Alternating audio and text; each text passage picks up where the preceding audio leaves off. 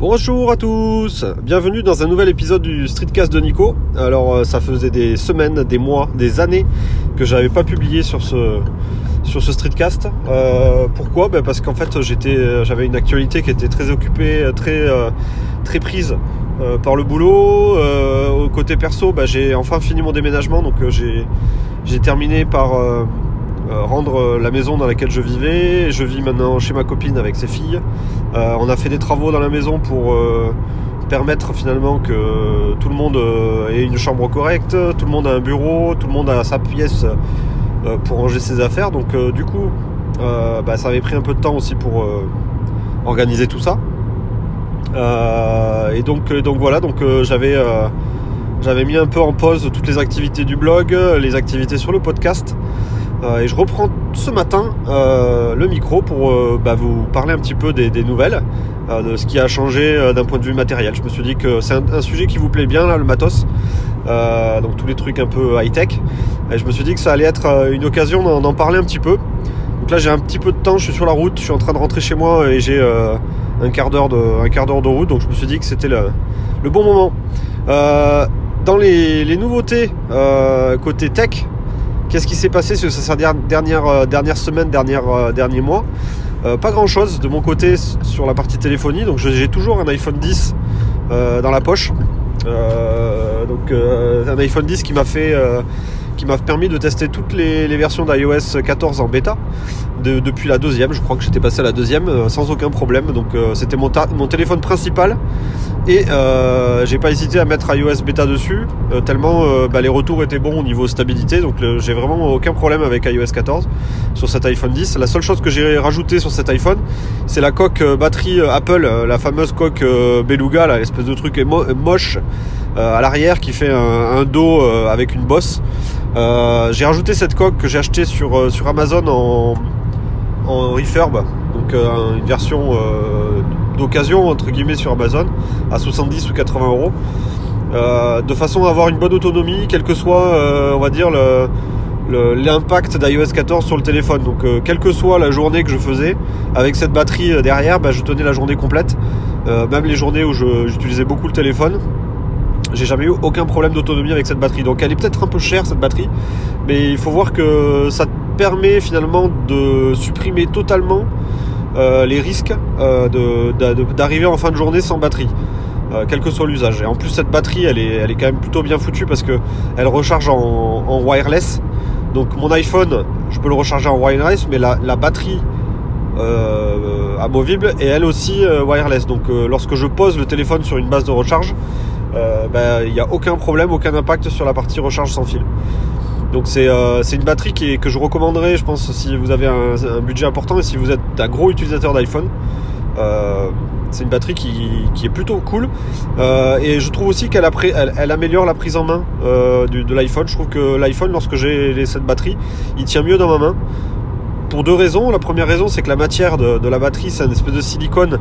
Euh, je pense que c'est la même matière que les, coques de silicone iPhone officielles. Euh, donc ça, ça, il y a un grip qui est quand même super, euh, super top.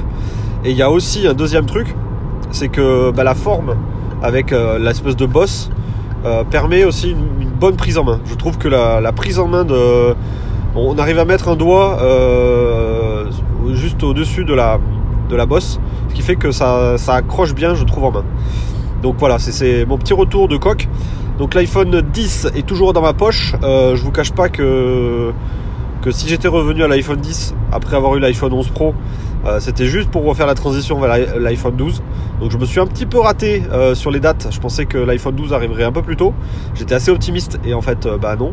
Donc j'ai passé le mois de juin, juillet, août et septembre 4 mois avec mon iPhone 10, et bah je l'ai très bien vécu. Euh, j'ai pas senti de gros, euh, de gros, comment dire, de, régression par rapport à l'iPhone 11 Pro. Euh, à part peut-être sur la photo, mais encore parce que l'iPhone 10 a un traitement photo, je trouve, qui est particulier et qui est vraiment bon.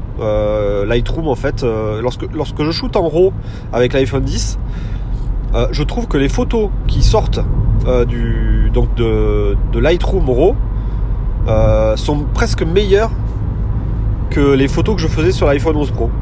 J'arrive pas à expliquer le truc, mais peut-être euh, peut-être que c'est que Adobe euh, a super bien optimisé leur module RAW de, Lightroom pour l'iPhone 10.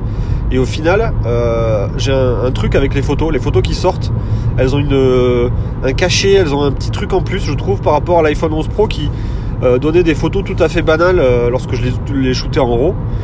Euh, donc effectivement, basse lumière, bah, l'iPhone 11 Pro est toujours meilleur, mais sur des photos normales, je trouve que les, photos que je prends avec l'iPhone 10 ont un truc en plus par rapport aux photos de l'iPhone 11 Pro. Donc honnêtement, euh, la régression entre guillemets de sur ces 4 mois de, passer de l'iPhone 11 Pro à l'iPhone 10 se sont très bien passés. L'iPhone 10 il est plus fin, plus léger que l'iPhone 11 Pro en plus, donc euh, franchement j'ai vraiment pas mal vécu on va dire cette période. Par contre je suis quand même assez impatient de passer à l'iPhone 12 et mes, interrogations sont euh, sur le modèle que je vais prendre. Est-ce que je vais prendre un iPhone 12 mini? Parce que j'aime bien les petits téléphones qui rentrent dans la poche et, euh, qu'on oublie. Euh, est-ce que je vais prendre un iPhone 12 Pro pour avoir le top du top au niveau hardware? Je ne sais pas. Je sais pas, ça va vraiment dépendre des fonctions en plus de l'iPhone 11 Pro. Si la seule différence entre l'iPhone 11 Pro et l'iPhone... non, pardon, je reprends. Si les seules différences entre l'iPhone 12 Pro et l'iPhone 12 mini sont la batterie, l'écran euh, les objectifs photo. Euh, peut-être que je vais rester sur l'iPhone 12 euh, mini. S'il y a des trucs en plus avec le promotion, des fonctions en plus qui sont spécifiques à la version pro, là peut-être ça peut me faire douter et peut-être que j'aurai envie de prendre le pro.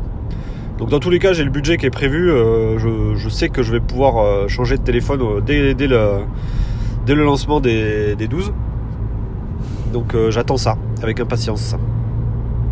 Voilà pour les téléphones. Euh, je bascule sur l'iPad. Donc euh, l'iPad 11 Pro, et pareil, je sais plus si j'en ai parlé dans ce podcast, mais l'iPad 11 Pro est devenu mon, mon seul et unique appareil mobile euh, type laptop, tablette. je m'explique. J'avais un MacBook, donc le New MacBook version 2016 donc le, MacBook super fin euh, qui a un écran 12 pouces et qui, euh, qui, était vraiment une tuerie pour moi, pour ma part. Je le trouvais vraiment très très bon. Euh, ce MacBook en fait je l'ai revendu. parce que je me rendais compte qu'en fait quand je mettais un clavier sur l'iPad, bah, l'iPad remplaçait complètement ce MacBook. Et j'ai toujours un Mac mini dans mon bureau pour faire les traitements Lightroom compliqués, ranger mes photos, etc. Mais j'avais pas besoin d'avoir deux machines type MacBook. Euh, Mac mini, MacBook, tout ça, j'avais pas besoin d'avoir deux Mac. Donc en fait j'ai euh, revendu le MacBook euh, et j'ai basculé finalement mon, au maximum sur, sur l'iPad toutes mes, activités mobiles. Donc l'iPad, au début, j'avais pris un petit clavier pliant super fin. Puis ensuite, je me suis dit, il va falloir que je teste aussi l'introduction des trackpads parce qu'il prenait en compte le, Magic Trackpad avec plein de gestuels, avec iPadOS, c'était vachement bien foutu. Donc j'ai acheté un petit Magic Trackpad à 150 euros. Donc j'avais un système, un setup euh, clavier plus Magic Trackpad euh, qui, me faisait un, qui retransformait l'iPad Pro en vraiment un, petit ordinateur vraiment pratique. Je pouvais écrire mes, mes articles dessus. Et Lightroom mobile me permettait de faire toutes mes retouches photos. J'importais toutes mes photos directement sur l'iPad et ensuite elles apparaissaient de façon automatique avec le cloud Adobe. Elles apparaissaient sur mon Mac Mini, etc. Donc j'avais j'avais un système avec cet iPad vraiment top je commençais aussi à utiliser HomeKit, je commençais à utiliser les automations, enfin les, shortcuts, euh, automation, tout ça. Donc l'iPad est devenu finalement le, truc central dès que je rentre le soir chez moi. Euh, c'est l'iPad que je prends et c'est pas le MacBook, c'est pas le, Mac Mini euh, c'est pas l'iPhone. Donc c'est vraiment l'iPad qui me, qui me sert, on va dire, le soir. Et donc avec ce clavier et ce, trackpad, ben, j'avais un truc vraiment top. Et puis après j'ai eu une bonne occasion une très bonne occasion d'acheter le, Magic Keyboard, le fameux keyboard qui coûte 350 euros, euh, qui est sorti il n'y a pas longtemps. Donc j'ai eu l'opportunité de l'acheter d'occasion à quelqu'un qui, euh, n'avait pas accroché, qui le revendait euh, juste après l'avoir acheté. et là j'en suis ultra content. Alors effectivement c'est hors de prix hein, comme, comme solution, hein, ce Magic Keyboard. C'est un, en fait c'est un petit keyboard type de laptop avec une charnière, des aimants qui viennent se fixer derrière l'iPad Pro. Et euh, lorsqu'on le replie, ben, ça fait euh, un peu plus épais qu'un iPad Pro, euh, effectivement un peu plus lourd. Et quand on le déplie, ben, ça fait même un petit PC portable, avec un écran 11 pouces, un, vrai bon clavier et un trackpad qui est vraiment très bon. Et ça, ça transforme finalement mon iPad en une machine qui est vraiment top. Donc euh, quand j'ai besoin du clavier, bah, le Magic Keyboard il est, fixé dessus. Et quand j'ai besoin de prendre l'iPad par exemple dans le lit euh, ou dans le canapé, que j'ai pas besoin d'écrire de texte, bah, je, détache l'iPad et je le trimballe à la main, soit sans aucune coque, soit je le remets le, cover que j'avais avant qui était aimanté aussi, qui marchait super bien. et tout ça est compatible avec le, le pencil, donc j'ai pas de problème de de compatibilité du pencil, pour la recharge du pencil, etc. avec ses coques. tout est prévu, tout est bien intégré. Et donc du coup, euh, bah, cet iPad Pro avec ce Magic Keyboard, euh, bah, je trouve ça vraiment une grosse tuerie. Euh, il est un peu lourd, mais il est quand même bien plus, confortable pardon, que, que la solution que j'avais avant où j'avais un clavier séparé, un, trackpad séparé, et il fallait que je me balade deux, trois appareils dans, dans le sac à dos. Là j'ai qu'un seul truc, c'est un tout en un quoi. Donc euh, c'était un gros caprice euh, de geek. Hein, euh. franchement, je, ne recommanderais pas ce clavier à, grand monde vu son tarif. Par contre, c'est sûr que quelqu'un qui veut se faire vraiment plaisir, qui a envie de craquer beaucoup d'argent pour, un système bien intégré, un peu lourd, mais, mais quand même assez pratique, bah, je le recommanderais à cette personne-là, un, fan. Donc voilà, donc je suis passé aussi sur ce Magic Trackpad et j'en suis ultra content. Euh, ensuite, quand on continue un petit peu dans mes trucs high-tech, euh, on bascule sur les appareils photo. Appareils photo, je suis toujours un fan euh, inconditionnel de Fuji. vous voyez pas mal de photos sur mon Instagram qui passent. la majorité sont prises au Fuji. J'arrête de faire des photos, on va dire, avec le téléphone. vu la qualité que j'arrive à sortir des Fuji, la majorité viennent de, viennent de Fuji. et dans ce cadre-là, j'ai fait aussi un craquage cet été sur un tout petit euh, télé, euh, je vais y arriver, un tout petit appareil photo. Donc c'est un appareil photo qui est sorti il y a 4 ans. Euh, Fuji l'a sorti il y a 4 ans, ils l'ont gardé un an au catalogue, ils l'ont arrêté ensuite parce qu'il devait pas trop se vendre. Et, en fait, quand je regardais un petit peu sur internet pour me renseigner sur ce truc, visiblement les fans Fuji n'arrêtent pas de dire que c'est leur, leur coup de cœur et, ces, téléphones, ces appareils photo pardon, se revendent super cher. Euh, sur, le, sur le bon coin. C'est des, appareils qui sont rares parce que les fans Fuji essaient de le retrouver. C'est quoi euh, C'est un petit compact. Donc euh, en termes de taille, il, fait, il est plus petit que mon iPhone. En termes de longueur, largeur, l'iPhone est plus petit. Par contre, en épaisseur, c'est sûr qu'il est un peu plus épais que l'iPhone. C'est un petit compact qui a un, un capteur identique quasiment à celui que j'ai sur mes hybrides. Donc on est sur un capteur APS-C euh, de super bonne qualité avec euh, la pâte Fuji au niveau des couleurs, au niveau du rendu des couleurs, c'est du Fuji. J'ai accès euh, à certaines fonctionnalités aussi Fuji qui sont les les on appelle ça les films, les simulations de films. Donc on a l'impression d'avoir des intégrés dans l'appareil photo, on a des des parties logicielles qui simulent finalement qu'on utilise une pellicule photo avec un rendu de couleur particulier. Donc c'est comme si on enfin c'est comme si on shootait finalement avec un, vieil argentique et on a une espèce de, rendu des couleurs qui est comme si c'était une pellicule d'argentique. Euh, donc du coup, euh, ce Fuji X70, j'avais pas dit son nom. Donc c'est un, appareil photo très compact euh, qui est très utilisé par les gens qui font des photos de rue. Donc ceux qui font des, photos de, rue, qui veulent avoir un petit appareil photo compact à la main, discret, pour, pour pas choquer les gens qui permet de, prendre des photos avec un, angle de vue qui est assez large. Donc c'est un, objectif euh, fixe, donc il n'y a pas de zoom dessus, hein. on est toujours sur un truc très fixe. C'est pour ça que c'est quelque chose qui n'est pas, euh, pas recommandé à tout le monde. Hein. Donc c'est un objectif fixe euh, qui a un grand angle à, je crois que c'est un 18 mm. Donc c'est un peu plus large qu'un 23 mm, donc c'est un 18 mm, un équivalent ça va être un équivalent 27 euh, mm euh, plein format.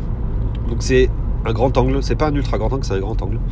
Euh, et ça permet du coup de prendre des, scènes assez larges en ville et puis aussi des photos de paysages, etc. plutôt bien. Et, c'est un coup de cœur pour moi parce qu'en fait il est ultra compact et je peux l'avoir dans ma poche tout le temps. Donc aujourd'hui le, un des reproches qu'on peut faire aux appareils photo, réflexes, hybrides, etc., c'est que ça reste quand même assez imposant en termes de taille et de poids. Euh, le nombre de personnes qui ont des appareils photo réflexes chez eux et qui ne les sortent jamais parce que c'est trop lourd, trop gros, trop, important, trop imposant, ils sont un peu frustrés. Moi, ça m'arrive euh, un petit peu de temps en temps de me dire Oh putain, cette photo, je l'aurais prise avec le, Fuji. Euh, bah, ça aurait été vachement mieux, euh, mais je l'ai pas, je l'ai pas parce que c'est trop gros, etc. Là, celui-là, je peux le prendre avec moi dans mon, dans mon sac, dans ma poche, même quand je vais au travail dans la semaine, et je peux le ressortir quand il y a une belle photo à faire, sans problème. Donc c'est vraiment pour ça que je l'avais acheté. et j'en suis ultra content. Et dans mon craquage de geek absolu, c'est que je, l'ai trouvé dans une boutique photo professionnelle à Toulouse en occasion. Donc je l'ai acheté dans la boutique photo. Et c'était une version grise du X70 que je trouvais très belle. Donc il a un petit côté rétro, l'appareil photo est vraiment très magnifique parce que on a l'impression d'avoir un vieil appareil argentique en main, très compact. Et, euh, en fait, j'ai trouvé quelques jours après, hein, juste après avoir acheté la version grise, j'en ai trouvé une version noire sur, euh, sur Facebook, sur un groupe Facebook de, fans. Euh, du coup, bah, j'ai acheté le noir parce que je le trouvais plus joli, et du coup, bah, maintenant je mets en vente le, gris. Donc la version grise, je l'ai mis en vente sur le bon coin depuis quelques jours.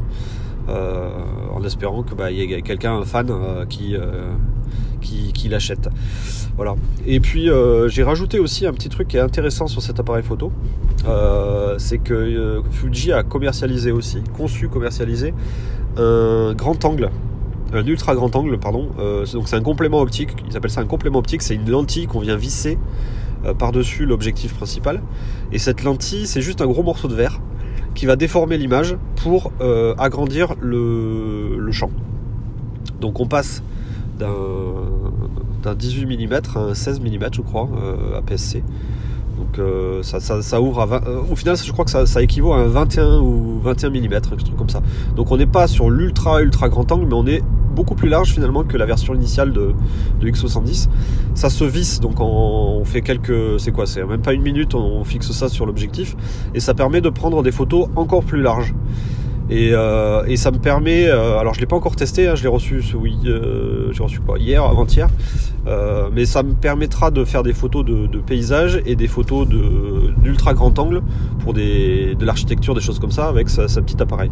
Donc là, on est à la limite un petit peu de, l'appareil très portable puisqu'on est obligé de se trimballer avec une optique en plus dans la poche. Donc effectivement, je l'aurai peut-être pas tous les jours avec moi cette optique, mais par contre, quand je sais que je vais pouvoir prendre des photos de paysages euh, ou des photos euh, en ville sympa, eh ben, peut-être que je prendrai ce complément optique dans mon sac à dos ou dans ma poche euh, pour faire des photos en plus. Et puis en, même temps, j'en ai profité pour tester euh, un filtre polarisant, euh, donc un truc que tu vises par-dessus l'objectif.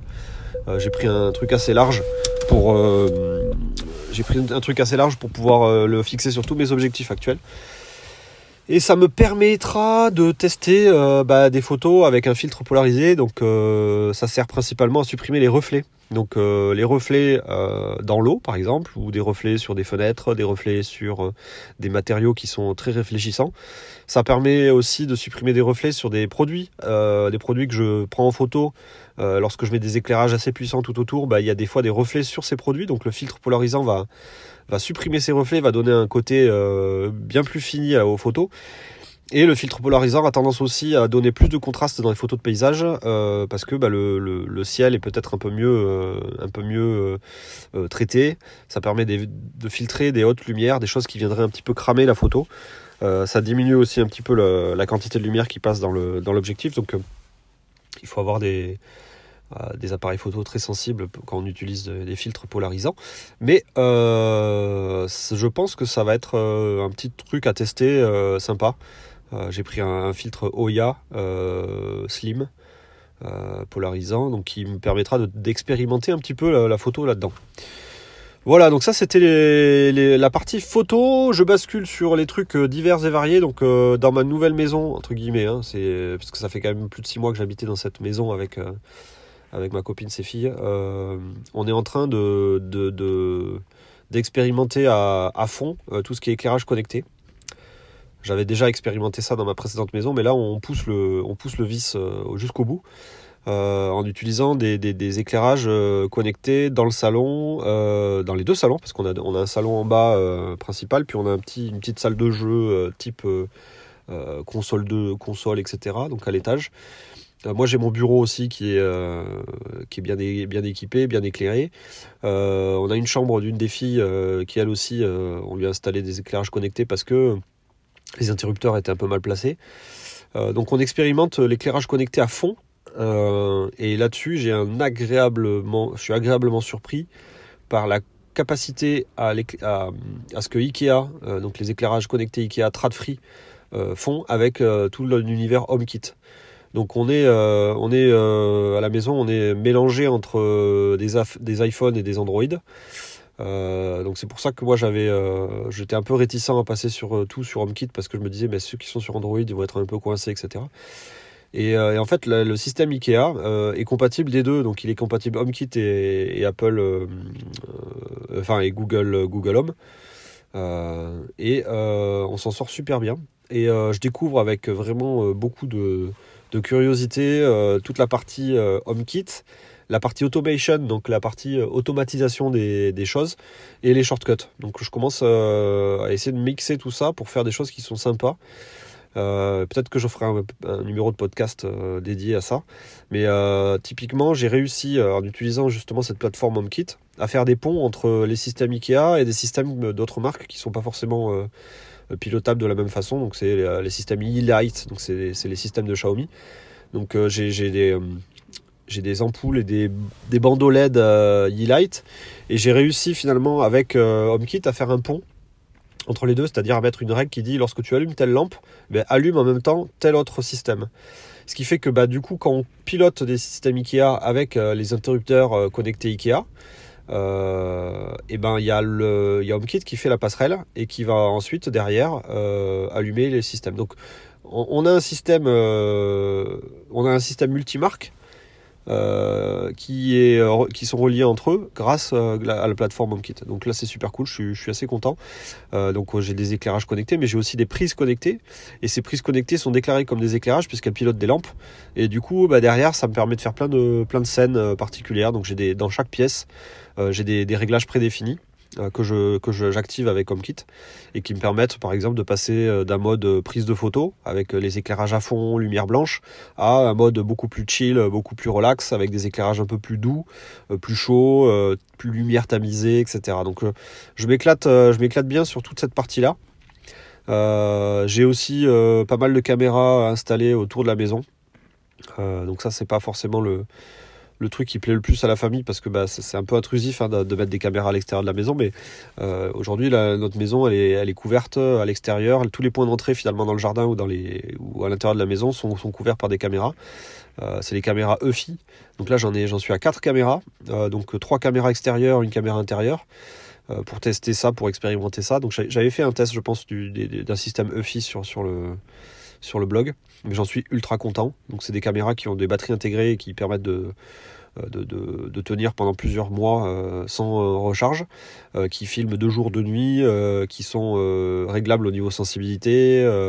donc elles ont un système infrarouge, elles ont un système de projecteur. On peut aussi discuter avec la personne via cette caméra, donc ça fait un système un peu d'interphone. et ces caméras-là, je, les trouve vraiment top. Euh, euh, et, elles sont aussi compatibles HomeKit. Par contre, si on active le système HomeKit, on perd pas mal de fonctionnalités d'automatisation EFI. Donc euh, là-dessus, bah, j'ai désactivé moi toute la partie HomeKit pour garder le fonctionnement, on va dire optimum, et avec toutes les fonctionnalités. Et pour terminer dans la partie euh, objets connectés, euh, il y a aussi un truc que j'utilise vraiment beaucoup. J'en ai fait un test sur le blog il y a très très longtemps. C'était les systèmes Tado pour piloter euh, mes, mes clims réversibles. Donc on a deux, deux modules de clim à la maison, un pour le rez-de-chaussée, un pour l'étage. J'ai rajouté bah, deux modules Tado, un au rez-de-chaussée et un à l'étage, qui pilotent du coup ces deux modules. Et avec avec soit l'application directement Tado euh, sur le téléphone, bah, je pilote ces, systèmes, soit pour mettre du froid, soit pour mettre du chaud, en fonction de la journée, en fonction de si je suis à la maison, si je suis à l'extérieur, j'ai plein de règles là-dessus. Mais j'ai aussi mis des règles avec IFTTT euh, et euh, couplé avec mon, mes thermostats Netatmo. Donc euh, j'ai des petits modules de, de, capteurs de température qui sont dans le salon et, à l'étage, et qui sont des bons capteurs de température. et IFTTT, euh, donc c'est le service euh, if, this, then that. Euh, c'est un système qui, est assez intelligent. Permet de faire un pont finalement entre Tado et ce, thermostat. Donc j'ai des règles qui disent lorsque la température descend en dessous de par exemple 20 degrés, alors tu lances telle climatisation pendant une demi-heure sur tel réglage de température. et pareil, lorsqu'il faisait trop chaud, bah, lorsque la température dépassait 25 degrés à l'étage par exemple, je mettais en route la climatisation euh, pendant euh, X minutes avec un réglage de température euh, de X degrés. Ce qui permettait au final d'avoir une, sorte de d'asservissement de la température autant pour la chaleur que pour le froid. autant pour l'été que pour l'hiver, on a des, des, des, des, zones de maison qui sont, qui sont on va dire, euh, régulé euh, et on peut mettre plein de règles comme ça qui sont, qui sont super intéressantes et ça c'est aussi un truc qui m'éclate bien de pouvoir euh, bien optimiser bien fine tuner est-ce que c'est trop chaud est-ce que euh, est-ce que c'est la bonne température, etc. Est-ce que c'est la bonne durée Donc euh, je, traque un petit peu euh, tout ce qui se passe dans la maison avec les capteurs de température. Je vois l'influence aussi de, tel ou tel climatiseur ou tel ou tel chauffage sur la température globale pour pouvoir mieux régler, mieux affiner pour que les gens aient un confort optimum dans la maison, qu'ils aient plus, plus, plus besoin de régler quoi que ce soit. Donc le, but derrière, c'est qu'à la fin, euh, les gens n'aient plus besoin du tout de tester. Euh, la famille n'a plus besoin de, régler euh, soit le chauffage, soit la clim. Et automatiquement, en fonction des heures de la journée, en fonction de ce qui se passe dedans, et je pourrais même aller à l'extrême, mettre des règles aussi de ce qui, se passe dehors. Hein. J'ai aussi un module de température à l'extérieur, donc je pourrais très bien faire des règles qui prennent en compte la température de dedans et aussi la température de dehors. Bref, voilà, je m'éclate, je fais des, de la domotique, euh, des objets connectés, des photos, euh, etc. Donc, euh, donc c'est, un peu la période du moment. le blog a été, a été un peu mis de côté quelques temps, donc je, je, vous encourage quand même à aller voir les quelques tests que j'ai publiés cet été. J'ai publié des tests de sac à dos, dont un sac à dos qui est vraiment bien, qui est un, un sac à dos pour tous les jours, pas forcément un sac à dos photo, mais un sac à dos pour tous les jours, euh, qui, est, qui, porte une grande poche pour un laptop, une poche pour une tablette. Il a un look euh, assez, assez sympa, très confortable et très, super léger. Euh, j'ai testé des batteries qui font aussi recharge sans fil. j'ai testé pas mal de choses. Je vous encourage à aller voir un petit peu, un petit peu tout ça. Et puis voilà. à venir, dans les tests à venir, je pense que j'ai des tests de j'ai un test avec euh, Bellroy, ça ça va être sympa. Euh, Bellroy, donc qui est une marque de sac à dos et qui fait aussi des accessoires, euh, des accessoires haut de gamme, type des petites pochettes pour ranger vos appareils high tech, etc. Donc j'ai essayé de, les contacter pour, pour faire des tests avec eux. Donc je, devrais avoir quelque chose à, vous proposer dans les prochains mois. et puis voilà, donc c'est c'est un petit peu les nouvelles du moment. Euh, il me tarde juste d'avoir euh, enfin le dénouement des iPhone 12. C'est le truc qui me, motive le plus en ce moment. Euh, et j'ai testé aussi des casques audio, hein. j'avais complètement oublié. j'ai testé des casques audio et j'en ai un qui arrive aussi, un Jabra à tester bientôt.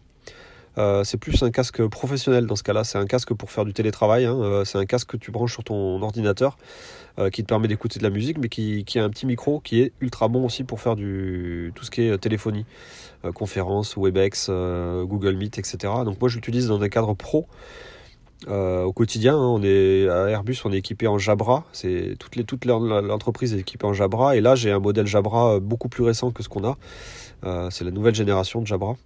Et, et j'en suis ultra content. Donc je vous ferai aussi un article dans les prochains jours. Vous pourrez voir ça sur le blog. Voilà, euh, bon, ben, c'était euh, un bon article podcast euh, pour mon retour sur, sur les ondes.